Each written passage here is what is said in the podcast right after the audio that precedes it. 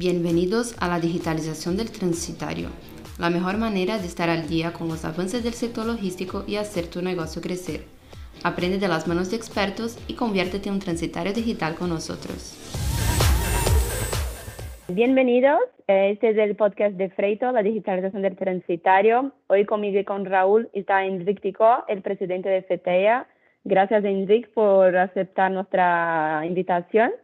Quería empezar preguntándote un poco sobre ti, que nos cuente cómo entraste en la logística y luego seguimos hablando de otros temas. Muy bien, muy bien. Pues mira, yo entré en logística, digámosle así, cuando aún no se llamaba logística, porque me acuerdo cuando se organizó el primer salón de la logística, que básicamente tenías que explicar lo que era la logística, ¿no? Y se utilizaba siempre el símil militar, no sé si os acordáis.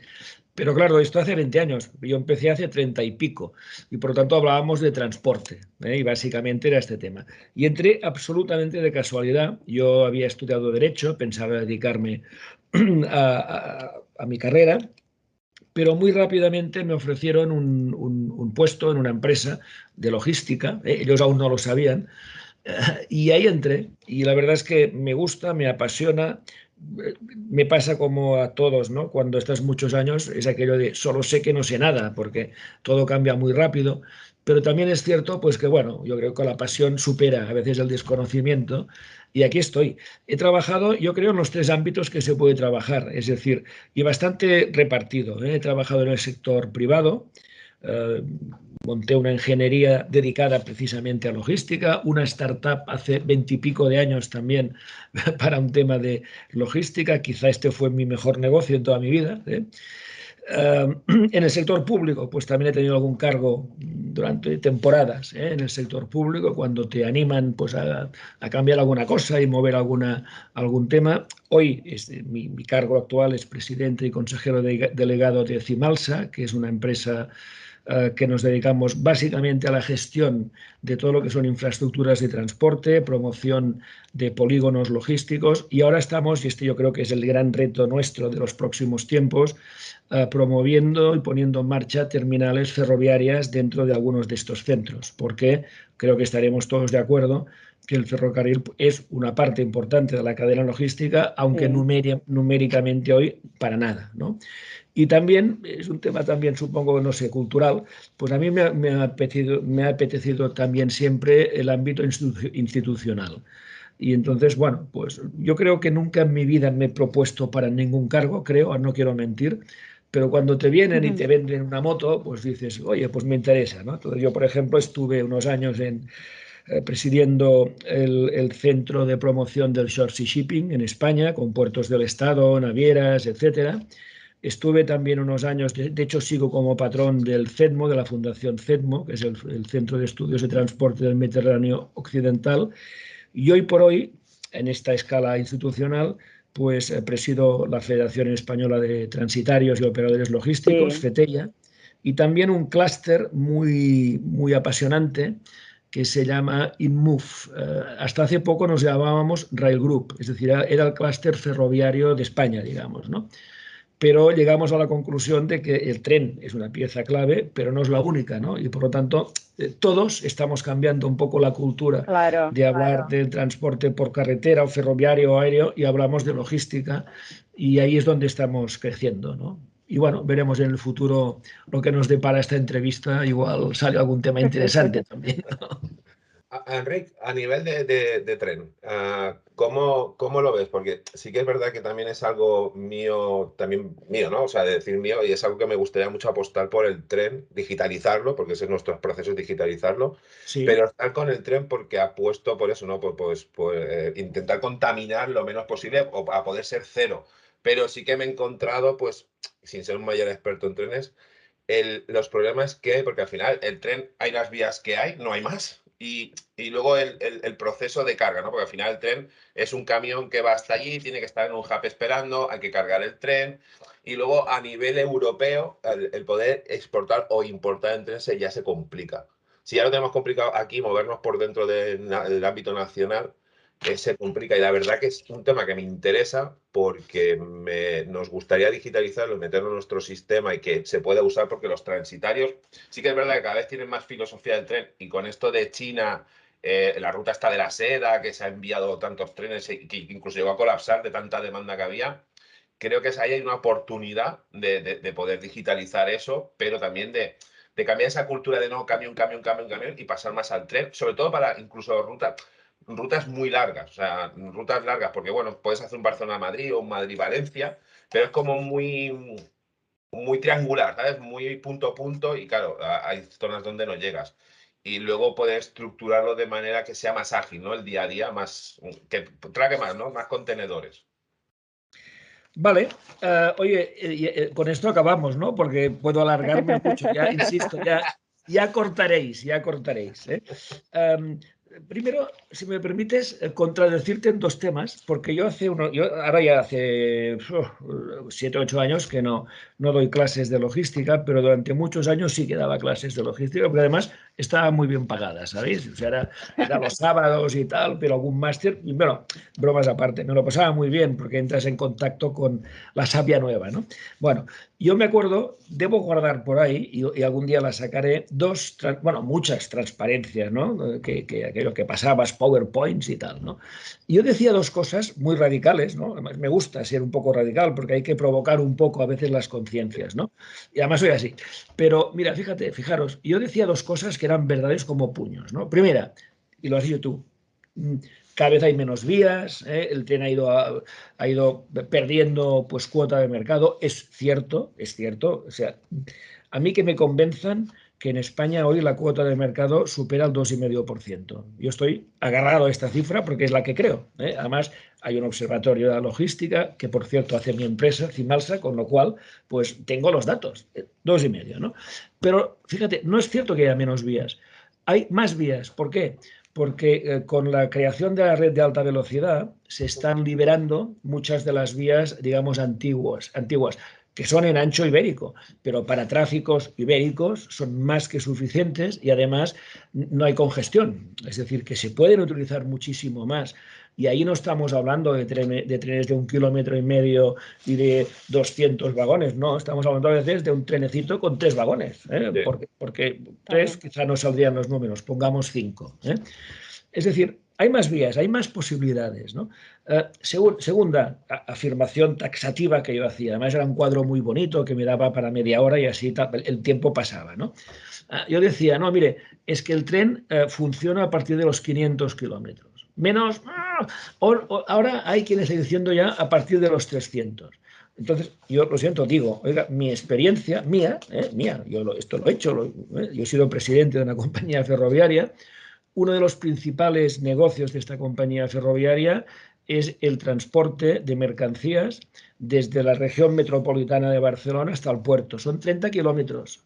Pero claro, es, ahí donde hay que quitar camiones, porque es ahí donde se produce el bloqueo. ¿no? Pero insisto, es que el, el coste final y el precio, lo que ganaba mi compañía, oye, estaba bien, estaba bien. Como ya no estoy en esa compañía, casi podría dar eh, datos, pero no lo hago porque claro, entonces los clientes aprovecharían para pedir rebajas, ¿no? Pero no, no, no, yo creo que era un negocio perfecto. ¿eh? Es decir, el tren tiene muchas posibilidades. Con toda franqueza, yo creo que el problema del tren es cultural, sobre todo cultural. Y luego podríamos añadir 10 más. ¿eh? Pero a mí me, ha pasado ir a ver a compañías diciendo, oye, mira, yo te pongo un tren desde aquí al puerto ¿eh? y hablamos ya de 300 o 400 kilómetros, ¿no? Y entonces te decían, no, si en el 1615 ya lo intentamos, pero claro, entonces decían la palabra mágica, ¿no? Renfe nos dejó colgados, ¿no? Dices, hombre, pero esto hoy en día ha cambiado, tú puedes, eh, es perfectamente trazable este, este recorrido, tú puedes saber en cada minuto dónde está, qué temperatura está, pero la verdad es que cuesta cuesta porque además hay otros problemas. Una, para mí el pecado capital en este sentido es la falta de terminales multimodales. Y por eso antes os decía que desde nuestra compañía estamos impulsando 5 o 6 solo en Cataluña. ¿eh? Eh, y que son, por cierto, las que en su momento pactó eh, el gobierno del Estado con el catalán y por lo tanto estamos en la línea de lo que está aprobado, porque además es lo lógico, porque no vamos a, poner una terminal ferroviaria en medio del Pirineo, porque no, no tiene sentido. ¿no? Bueno, y pronto, yo soy muy optimista y además, desde Cimalsa, eh, hemos estado trabajando estos dos últimos años en un programa europeo, europeo que se llama Trails y que básicamente eh, eh, se trataba de convencer, resumo mucho, a los, a los em, expertos logísticos de las compañías, especialmente las grandes, porque si las grandes mueven ficha, las demás dicen, esto es lo de la gallina y los pollitos, ¿no? Pues eso. Em, y hemos hecho ese, trabajo, digamos, de pedagogía a los, a los eh, mm, representantes, digamos, los que llevan la logística de esas empresas, y hemos hecho pruebas piloto, porque una cosa es convencerles y la otra es decir, oye, vamos a ver si somos capaces de meter un tren de, tal marca de cava en Alemania en menos tiempo, más seguridad y no sé qué. No es fácil porque, claro, este caso concreto, ¿eh? la vibración es importante, importante entenderla y, medirla. ¿eh?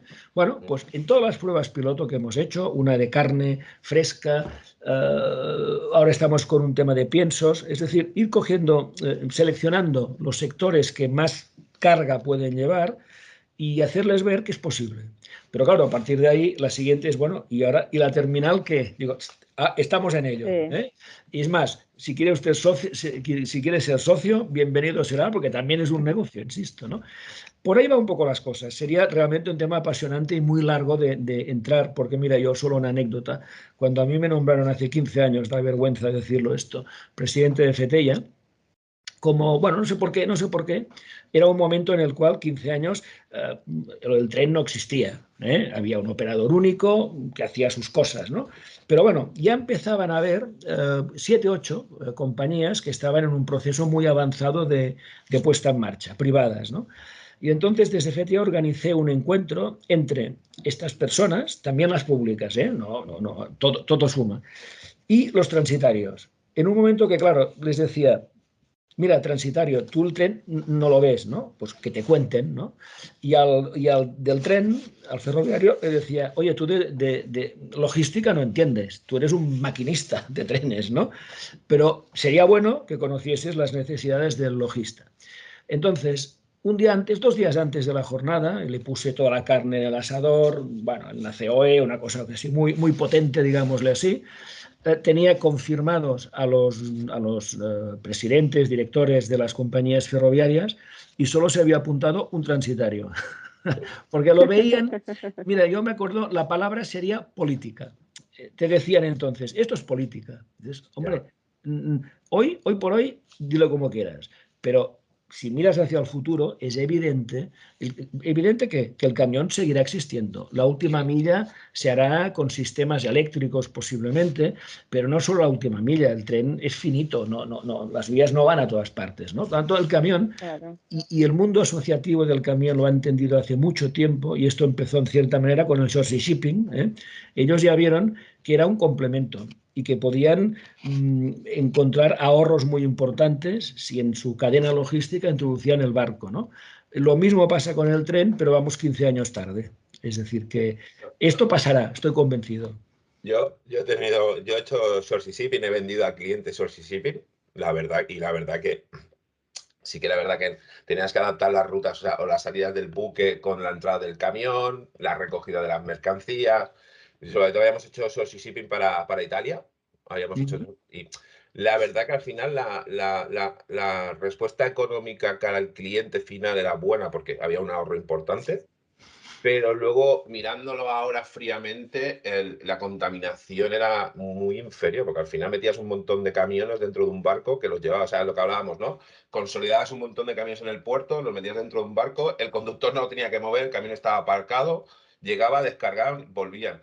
Y la verdad que en el tema del tren es igual, o sea, lo que hay que hacer es sumar los camiones más el tren. No, el tren no tiene que ser una amenaza para los camioneros. No lo es, no lo es. No, tiene que serlo, sino al revés, es sumar camioneros, tren y compañías, tanto de logística como cliente final, para hacer todo mucho más, más, más rentable, más limpio, más ágil. Entonces yo lo que sí es, yo te digo, la, apuesta, o sea, o algo que me gusta es el tren y creo que tiene mucho recorrido, mucho recorrido. bueno, y creo que hay ahí un nicho donde hay que entrar, intentar digitalizar lo máximo posible, pero también que los, ya no son las empresas, sino que los estados apuesten por ello. Porque si no apuestan al final los estados, tenemos un problema. y, claro, fíjate una cosa, eh, cuando se puso en marcha la asociación de Short Shipping, eh, se llegaron a acuerdos con el Estado, sobre todo español e italiano, porque este es el short shipping de, cajón, digámosle así, ¿no? Eh, y bueno, se puso en marcha un sistema de cobonos, como siempre, con menos dinero del que todos pedíamos, pero que algo significó, y además se puso en marcha otra cosa muy importante, porque el tema de la confianza y desconfianza ahí también juega, ¿no? Eh, se puso en marcha un pequeño uh, simulador, pequeño no, un simulador, en el que el transportista podía introducir de manera absolutamente privada, nadie lo podía ver, sus uh, costes para ir a Kiel, a Nápoles o no sé dónde, ¿no? Y, y por otro lado, la máquina te hacía un cálculo en base a servicios existentes, no teorías, no, no, oiga, que hay un barco que sale el lunes, el miércoles y el viernes del sitio. Bueno, ¿cuánto vale? Pam. Y hacía el cálculo de costes que le significaba al transportista ir, dejar la caja o embarcar el camión, llegar a un acuerdo o no con el transportista italiano de no sé dónde para tal, ¿no? Bueno, en el 80%, números así un poco, era el 79,8% de los casos, el transportista ganaba es decir, tenía ahorros económicos y mantenías eh, la entrega perfectamente, etc. Pero el, realmente el problema de fondo, y también en el caso del, ahora del tren, es la desconfianza. Es decir, cuando un transportista mm, que lleva carga de su cliente tiene que embarcar en un medio que no es suyo, mm, tiene la percepción que podría ser cierta pues que este cliente está en peligro, ¿no? Porque claro, el, otro transportista, ya sea el ferroviario o el marítimo, eh, si no es honesto, digámosle así, o es un poco listo, pues hombre, eh, puede tender a quitarle la carga, ¿verdad? Pero bueno, eso, si vemos las cifras del short shipping, hay que ver las cifras, ¿eh? eh en estos casos ha, sido ha habido un incremento mm, extraordinario. Y yo, claro, es que el tren cuando acabemos además de tener, insisto, las terminales multimodales que faciliten este intercambio, ¿no? Em, y bueno, y algunos temas tecnológicos. Hasta hace poco no ha habido una empresa radicada en Valencia, ferroviaria, que ha construido unas máquinas pues, que realmente te permiten hacer un servicio que sea competitivo, ¿verdad? si una máquina es muy antigua, porque nadie va en tren, esto es un poco la pescadilla. ¿No? Sí, acabas, acabas. Pero bueno, pero la tecnología también juega y como la tecnología ahora va como una moto o como un tren, ¿no? Y, y, un poco la pedagogía va funcionando, los casos prácticos están siendo un éxito. Confiemos en que hay algún tipo de ayuda pública, esto yo creo que todo el mundo asociativo también lo ha pedido, porque para hacer este cambio cultural, este cambio de funcionamiento, eh, hay que inyectar al, al sector, ¿no? digámosle, un poco de, un poco de gasolina o, de, electricidad. Pero bueno. Y una pregunta, ahí desde, desde Cetella, ¿cómo, al, final, al final tú te reúnes con los transitarios y las empresas? ¿Cómo estás viendo la situación ahora? ¿Cómo lo ves de, no sé, crispados, saturados o hasta arriba de, de problemas también? Sí, sí. Lo que pasa que, y ahora una confidencia, ¿eh? em, yo cuando hablo eh, con, asociaciones, piensa que en FETEIA somos 21 asociaciones en toda España y luego hay seis comisiones de trabajo, es decir que, eh, bueno, realmente hay mucha gente ahí moviendo las cosas ¿no? y opinando. Mi experiencia me dice que cuando hago una reunión con mucha gente, la queja es lo que predomina, no la queja hacia Fetella, es un poco, ay, esto me cuesta, pero en cambio luego hablas individualmente, decía, no, no, no me refería a mí, yo me va muy bien. Es decir, entre, entre el uno y lo otro hay un punto medio, como siempre. ¿eh? Eh, yo, yo, soy de la filosofía de donde en Río Revuelto siempre, siempre, siempre pescas y siempre ganas. Está muy revuelto, pero bueno, el, es un poco ¿no? El, la, o la sensación global, ¿no? Cuando hablas con compañeros, empresas, eh, es ves que que hay un poco de crispación, ¿no? Por, sobre todo por. A día de hoy la crispación es el por tema de espacios, ¿no? Y importar o exportar es, el mayor problema, es por tema de espacios, ¿no? Los que nos están sufriendo dentro de las casas son los de operativa, porque estos son los que tienen que buscar espacio y no y les cuesta mucho encontrarlo. Y bueno, ahora lo, que tenemos de Ucrania pues va a ser peor por el tema de espacios aéreos, estamos sufriendo navieras eh, que colapsadas, bueno, entonces bueno, está siendo complicado. Por eso te preguntaba, ¿eh? un poco sin eh, lo que palpas al final. Pues me parece que has resumido tú mejor que yo la situación actual, ¿eh? porque ciertamente, eh, a ver, nunca habíamos vendido o alquilado tanto suelo logístico como ahora, nunca jamás en la historia, en ningún momento. ¿eh? Eh, y eso nos sitúa a los que trabajamos en el ámbito este de, espacios en una posición de, rotura de stock significativa. ¿eh? Y, hay que, y estamos buscando alternativas, utilizando eh, polígonos industriales, por ejemplo, pues que no han, no han funcionado, es decir, espacios en los que podamos pues, seguir ofreciendo esta, este servicio, ¿no? Los espacios. Ucrania como ejemplo, ¿no? Eh, antes de Ucrania ha sido la crisis sanitaria, después fue, o antes, o, en medio, el, barco en el canal de Suez, mm, el volcán de, Islandia. Es decir, el transitario en general está, digamos, yo creo que su gran valor añadido es la elasticidad y el conocimiento de la logística. Porque estas cosas han pasado pasan ahora con el caso de Ucrania, que para mí es mucho más grave. Eh, disculparme, lo primero es lo primero, las personas que sufren, ¿eh? etcétera. Pero dicho esto, mm, los efectos de, la invasión de Rusia a Ucrania van a ser nefastos. Eh, incluso en FETEIA estamos hablando con nuestros abogados porque mm, decimos, oiga, no puede ser que los conflictos se resuelvan a tiros. Y eso provoca al sistema unas pérdidas tremendas pues igual mm, vamos a pedir que nos resarzan de estas pérdidas, ¿no? El señor que ha movido el botón y ya se ha dedicado a, a, cortar los tráficos internacionales, porque el problema no es solo que si Lufthansa puede sobrevolar o no en sus rutas más directas, ¿verdad? No, no, el problema es que toda la cadena de productividad, de producción, también se está rompiendo, ¿no? Y entonces pasa lo que ha pasado con el tema sanitario, ha sido los microchips, etcétera. Todo eso que supone, por lo tanto, un encarecimiento muy importante de los costes del transporte y de la logística, costes que al final mm, es imposible que las empresas del sector se puedan tragar. Es imposible porque los márgenes hoy en día no son los de hace 15 años. ¿eh? Y por lo tanto hay que trasladarlo al cliente el señor Putin nos está haciendo que suban los precios pues, de la Coca-Cola. Oiga, pues quizá deberíamos decir, oiga, mire, aparte de ya que se está gastando tanto dinero aquí liquidando a gente, pues gástese un poco más y nos, nos resarce de esta situación. No lo digo en broma, porque claro, cuando hay una crisis sanitaria es difícil encontrar culpables, digamos, ¿no? Pero bueno, en definitiva, hay que vivir con eso. Y, lo importante es ser conscientes de que estas cosas pasan y seguirán pasando, y eso nos obliga, entre otras cosas, a trabajar mejor, a, estar perfectamente digitalizados, pero también a profundizar en la relación personal con los clientes.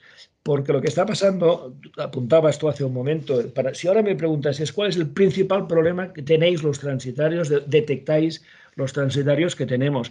Hombre, es la crisis eh, del, mal servicio de las navieras. Eh, este es un tema muy grave. De hecho, estamos ahora con nuestra Federación eh, Europea, CLECAT, y la internacional FIATA, estamos haciendo acciones, en nuestro caso, y, todas las CETEIAS de Europa con, con, el Parlamento Europeo y la Comisión, porque claro, es que el tema de las navieras tiene dos aspectos que hay que contar, ¿verdad? Eh, yo, yo, soy de los partidarios de que la gente haga lo que quiera, que se gane la vida y que compita libremente. Eso es lo, lo adecuado, ¿no? Pero claro, primero, desde hace bastante tiempo el servicio que dan las navieras es muy deficitario.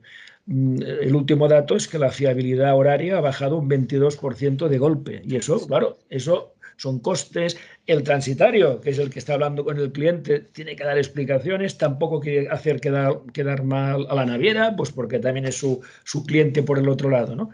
Pero la, fiabilidad ha sido tremenda.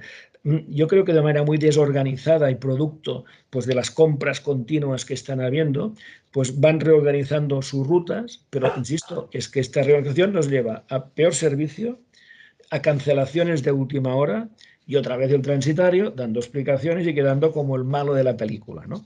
Pero hay un segundo elemento que también es importante y es el que estamos hablando con, con la, Comisión Europea y estamos hablando a, nivel europeo, ¿no? que es que en su momento, hace unos años, se aprobó el, famoso consorcio, ¿eh? que es este, esta excepción de regulación ¿eh?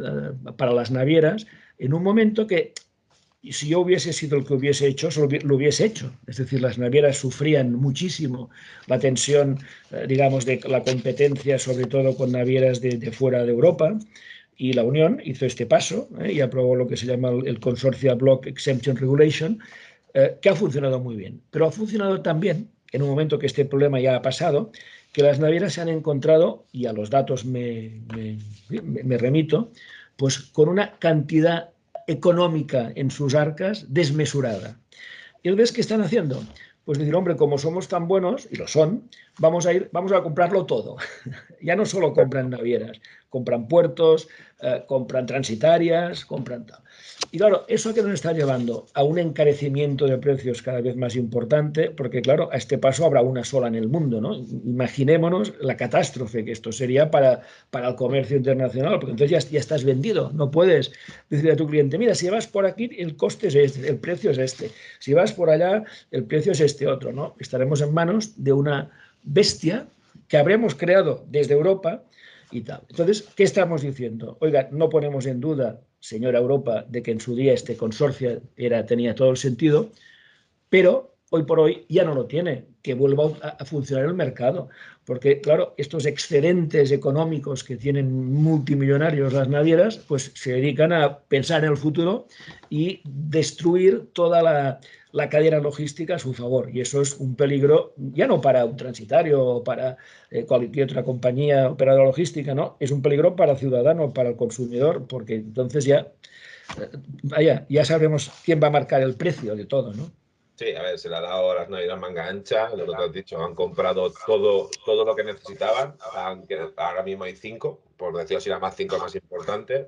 Han comprado lo que necesitaban desde las rutas más importantes hasta las más pequeñas ah, y ahora ellos marcan el ritmo del mercado. O sea, es, este es el precio, este es mi espacio, lo quieres bien y si no, no te preocupes que lo lleno. O sea, ahí sí que ha habido un problema. Sí que es verdad que también con la digitalización nosotros sí que hemos visto procesos agilizarlos porque también se habían destruido muchos procesos o se habían enquistado procesos de, pues lo típico, ya sabes, la llamada, te mando un mail, ahora me haces el booking. Y nosotros, por ejemplo, pues desde nuestro lado, que es la parte de digitalizar todos estos procesos, ah, pues oye, es agilizar todo esto. Porque al final la naviera o incluso a veces aerolíneas llamas y oye, al final acabas hablando con un robot o acabas, eh, acabas en un buzón tirado que nadie te responde. Y al agilizar procesos tan básicos como documentos, eh, pérdidas de espacios, eh, bookings, eh, fletes, de manera tan digital, pues muchos procesos han acelerado. No quita que al final, por muy digital que seas, hay cosas coyunturales a nivel mundial que no vas a poder nunca controlar. ¿no? pongamos esta guerra, pongamos un colapso, pongamos la pandemia que hemos sufrido y seguimos sufriendo. Pero sí que, por ejemplo, nosotros de nuestra parte lo que hemos visto es eso, ¿no? Es, estamos ahora en un momento muy digital en el sector, muy, muy, muy digital. Y por desgracia lo ha acelerado, porque es una desgracia, lo ha acelerado la pandemia. El encontrar de golpe y porrazo, no tengo gente ni para interactuar con mis clientes, ni para, eh, para nada. Pero si tengo un proceso digital que me lo hace, pues ya, con lo que te has dicho, ¿no? El servicio al cliente lo puedo mejorar, mis tiempos. Entonces, bueno, pues, pues nosotros, por ejemplo, por nuestra parte es lo que hacemos, ¿no? Pero sí que eh, lo primero y recalcar otra vez es, ha venido todo acompañado de la mano de una pandemia que, pues bueno, ha hecho lo que ha hecho. ha activado aún más este proceso que hubiese sido más lento, porque cuando hablas también con empresas del sector y les intentas convencer, ¿no? por ejemplo, en CTI hemos puesto en marcha un blockchain para transitarios, ¿no? alguien me decía, hombre, pero solo para transitarios, no, no, este es el acceso al blockchain mundial desde una plataforma eh, de transitarios. Lo lógico es que al final ahí sí, que la tecnología sea una, ¿no? mejor dicho, sea varia, que los sistemas de acceso también sean distintos, ¿no? Pero que las tecnologías sirvan para para mí el tema un tema importante, ¿no? El reglamento EFTI de la Unión Europea, que en el 24 nos obliga a todos a que esté todo digitalizado, toda la documentación. Esto es un avance brutal, porque no tenía sentido que para un mismo tráfico, si utilizabas distintos eh, operadores, etcétera, que es lo lógico, uh, tuvieses que ir llenando los documentos manualmente o, no manualmente con los peligros que, bueno, yo creo que es el 30% de documentos que en una cadena logística hay errores. Porque claro, al final es una persona que está cansada de introducir el peso, la dirección, no sé qué, y haber errores que tienen, vaya, responsabilidades penales graves, ¿no? Bienvenida es la digitalización, la organización que nos permite mm, concentrarnos en el trabajo importante y que y el trabajo, digamos, manual lo hagan las máquinas, ¿verdad? Eh, eso también tendrá una incidencia sobre los costes, en, positivo, por supuesto, y, y, es esa la situación. Es decir, yo creo que la pandemia, lo hemos dicho, vaya, llamamos ya un par de años que decimos lo mismo, ¿no? Activado, pues cosas que hubiesen pasado igual, pero con más tiempo. Y ahora, pues yo creo que estamos mucho más preparados para que cuando acabe lo de Ucrania, que saldrá otra cosa, la que sea, un volcán o, o un, alguien que invada un país o un virus que no sé qué, pues bueno, eh, digamos, lo que podemos en estos momentos asegurar es que la cadena logística funciona y funcionará. ¿Eh? Sí, nos bueno, Es viernes, es viernes, hay que ser optimistas, ¿no? bueno, no sé cuándo, no sé cuándo lo pasaréis esto, pero claro, es que... Sí, pero hay que ser optimistas siempre al final, porque es lo que hablamos con nuestros clientes y con toda la industria. Eh, lo que queremos es encontrar una manera de mejorar las cosas, sabemos que siempre va a pasar algo, es lo que decías tú, pero si podemos mejorar de alguna manera, tenemos que hacerlo, ¿no? Claro, claro. Nosotros desde, desde, nuestro lado, ¿no? desde Freightor con nuestros clientes, es, ya no solo es el tema de, de, pedir precio, no un flete, sino es toda esa cadena, ¿no? Porque, por ejemplo, un BL, lo que tú comentabas, un BL, hay alguien que lo pica, lo imprime, lo no sé qué, lo manda en un sobre que tiene que ir a la otra punta del mundo. Y es ilógico, o sea, si nosotros podemos generar en, desde Freightor un PL digital, que al final está el jugador la naviera, el shipper, el consigní, el notify, aduana, y todo eso lo, lo, encadenas, no necesito estar mandando papel. Pero claro, es que a veces es eso, no es el BL, dices un BL, pero es que son tantos millones de BLs que sí, te lo ahorras. Es, es, sí, sí, sí. bueno, no. este es de los temas que yo de verdad soy optimista. Uh, puertos del Estado, por ejemplo, está impulsando el programa Simple, en el que están los puertos, estamos los transitarios, es decir, eh, estamos todos de acuerdo en que la logística hoy por hoy lo crea una, una gran cantidad de puestos de trabajo de calidad. Esto hace unos años no era así, las cosas como son. ¿eh? Y no, ahora no quiero hablar de ninguna profesión del sector logístico histórico porque sería injusto, porque la gente hacía lo que podía y lo que había en cada caso. Pero ahora no es así. Ahora la logística, la mayor parte de la gente, y lo digo porque visito muy a menudo ¿eh? a, clientes y, a, socios, por un lado o por otro, ¿no? Hay, hay, muchas batas blancas, pero muchas. Es decir, esto en según qué zonas, pues de las que nosotros estamos poniendo en el mercado suelo y construyendo, vaya, en algunas zonas es que toda la juventud de los próximos cinco años, si se forma para ser logístico, toda estará colocada y no mmm, moviendo una carretilla, ¿eh? No. Eh, sino que, que, bueno, no tiene nada malo, sencillamente que el, el, salario no era lo más adecuado y al final esto acababa atrayendo a gente pues que, bueno, que lo hacía a cualquier precio, ¿no? Aquí no, aquí estamos hablando, hablando de robotización, de que funcione pues todos los sistemas y bueno, hay más batas blancas ya que, que, que monos azules.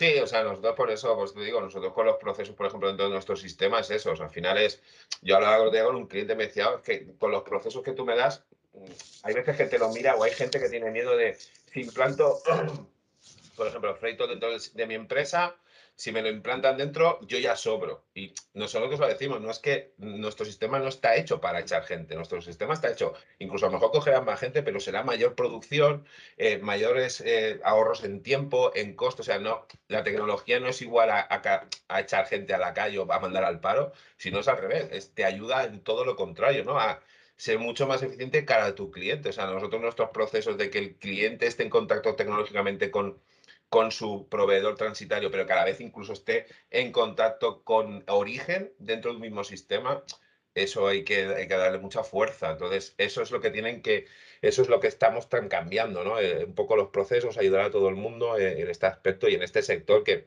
es lo que hablamos. Hasta que no llegó la pandemia, pues bueno, funcionaba, estaba ahí, movía, movía, pero así que es verdad que ahora eh, han tenido que, oye, decir, para, tenemos que digitalizarnos porque nos lo pide el mercado y sí que veo eso, ¿no? Empresas que van compartidas más grandes a la parte digital porque lo necesitan. Sí, creo que, bueno, hablamos de muchas cosas. Eh, al final, Enrique, eh, muchas gracias por tu tiempo. Eh, nos aporta mucho y, y, saber que tenemos al lado del transitario personas como, como tú que nos ayuda a seguir con la digitalización y buscar cosas diferentes que es esto, ¿no?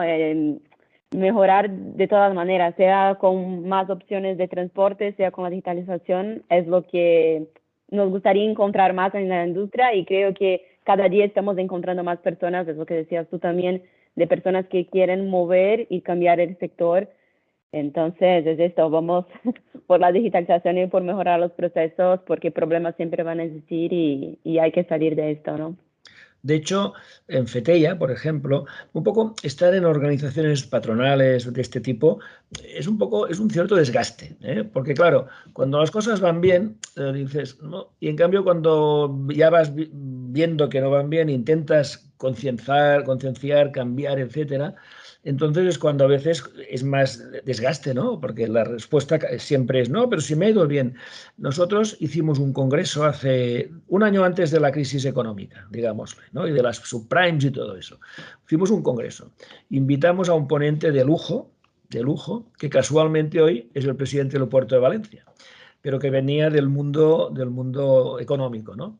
Este hombre, este amigo, nos describió exactamente lo que iba a pasar durante el año siguiente con todo lo que se nos vino encima. Y aún no salía en la prensa el tema. ¿eh? Bueno, eh, algunos congresistas me dijeron, oye, Enrique, pero que este tío es amigo tuyo. Yo no lo conocía hasta ese día. ¿eh? Este tío, pero ¿qué, ha dicho? Hombre, pues vamos muy bien. Y que, la subqué y las hipotecas y eso a mí no me afecta, ¿no? La mayor parte de congresistas, cuando empezó la crisis, oye Enrique, muchas gracias, porque le creyeron. Y entonces ya tomaron algunas decisiones estratégicas, nunca a 100 por hora, pero sí tal, ¿no? Bueno, pues no es casualidad el congreso que hacemos este año, nos vamos a Algeciras, a ver al presidente del puerto también y a llevar ahí todos los transitarios de España, pues mm, un elemento fundamental, un elemento vamos a reflexionar sobre el tema de la naviera y la difícil situación que están creando y a ver cómo también nosotros como transitarios podemos ayudar a mejorar esto, ¿verdad? Porque es lo que queremos. Pero la parte más importante del Congreso va a ser hablar de tecnología, de digitalización, para que ya nadie pueda decir, oiga, que no hemos eh, empujado esto con toda nuestra capacidad ¿no? de, convencimiento. Por lo tanto, estáis invitados, si queréis acompañarnos, eh, ir a Algeciras, que cuenta, con ello. Campo de Gibraltar sí, cuenta con nosotros. Nosotros nos apuntamos, o sea, eso seguro, ahí vamos todos. Al final sí, o sea, lo que sí es, sí que es verdad que ha sido un cambio, pero ya sabes, los cambios a veces asustan y cuando un sector, eh, como, como digo yo, es rentable, funciona, no me toques lo que ya tengo, que ya, pero el, ha sido al revés, o sea, el mercado les ha obligado a cambiar, ¿no? O sea, el mercado ha dicho, o, cambia o muere, ¿no? O sea, digitalízate porque lo necesito ya. Ya, porque, bueno, el cliente, por ejemplo, nosotros, nuestro cliente es el transitario. Eh, pero al final nuestro sistema también lo usa el cliente final. Y el cliente final es transitorio. Yo necesito sistemas ágiles, rápidos, donde yo encuentre todo, un flete rápido. Yo no puedo esperar dos días a que me des un precio para traer un contenedor. Entonces, bueno, al final es eso, es, el sistema será así. Y bueno, pero el cambio asusta. Sí que es verdad que los, que los clientes que tenemos, la verdad que les encajan muy bien. Y oye, seguimos para adelante. Y lo que acabas de decir de Algeciras, ahí nos veremos seguro. Eso seguro. Muy bien. Me alegro. Venga, pues gracias, un placer. A ti, a ti por atendernos. Y nada, vamos, vamos hablando. Venga, buen fin de semana. Muchas gracias. Buen fin de semana. Gracias. Chao.